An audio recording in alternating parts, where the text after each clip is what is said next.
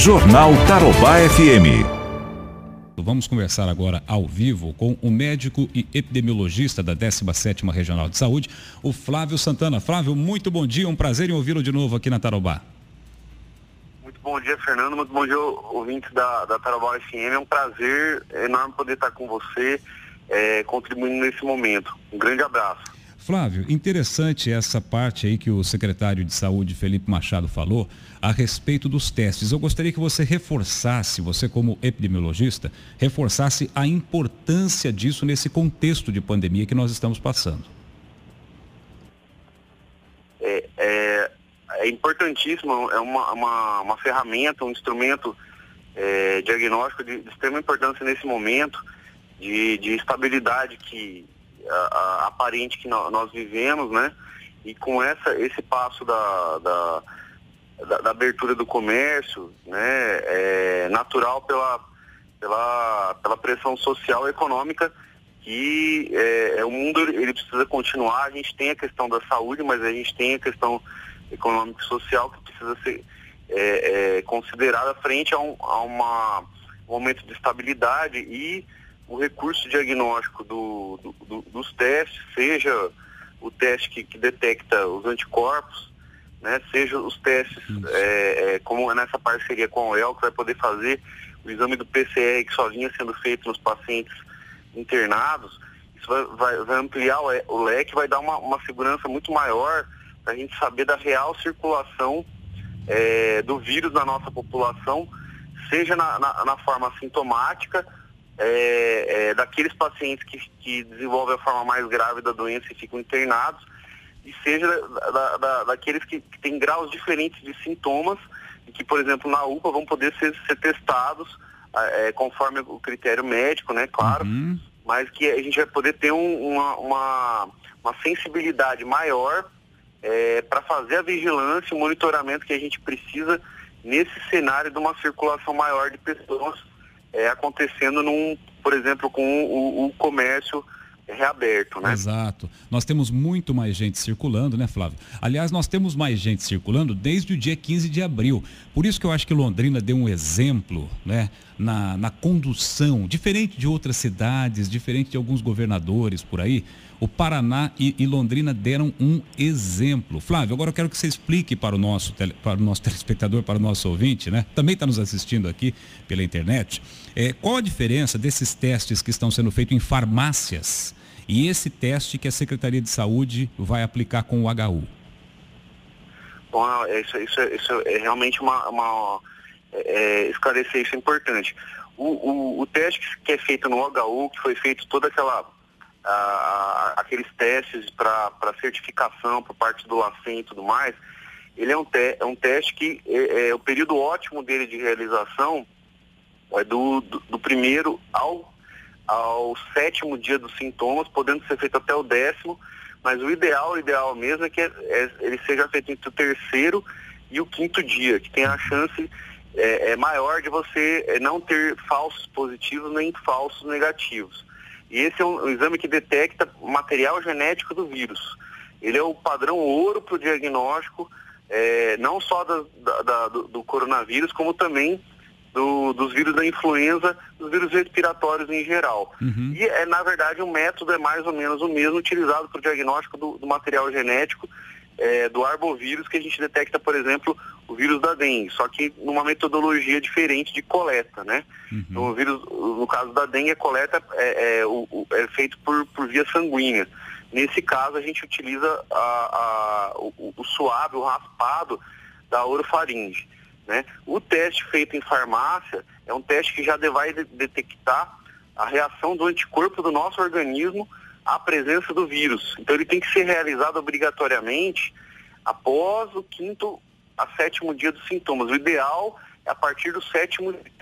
É, é, e aí, para você poder ter o tempo de, de produzir o anticorpo, produzir é, é a nossa resposta imunológica, para você poder ter a, o resultado do exame. Senão você vai acabar tendo o que a gente chama de falso negativo. Uhum. Você pode estar em contato com o vírus e ainda não ter desenvolvido o anticorpo. Por isso que ele tem um, a, a, além de outras questões é, do, é, técnicas do, da, do, próprio exame, ele tem essa, esse, esse risco. Se a pessoa ainda estiver numa fase muito inicial da doença, ele vai dar um falso negativo. Ele, só, ele pode positivar só um tempo depois. Perfeito, Flávio. Acho que é muito importante isso. Agora, é, em função do número de pessoas que nós temos hoje é, ativas, digamos assim, são 10 pessoas hoje, né? Cinco em casa e três nos hospitais e, e cinco nos hospitais, sendo três em UTI e duas em enfermaria.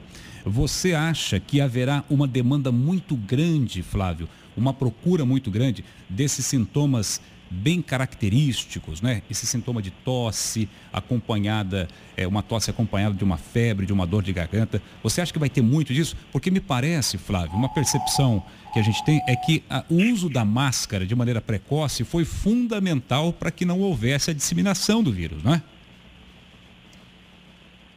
Sim, assim como outras é, medidas, o próprio distanciamento, o isolamento inicial no início, né?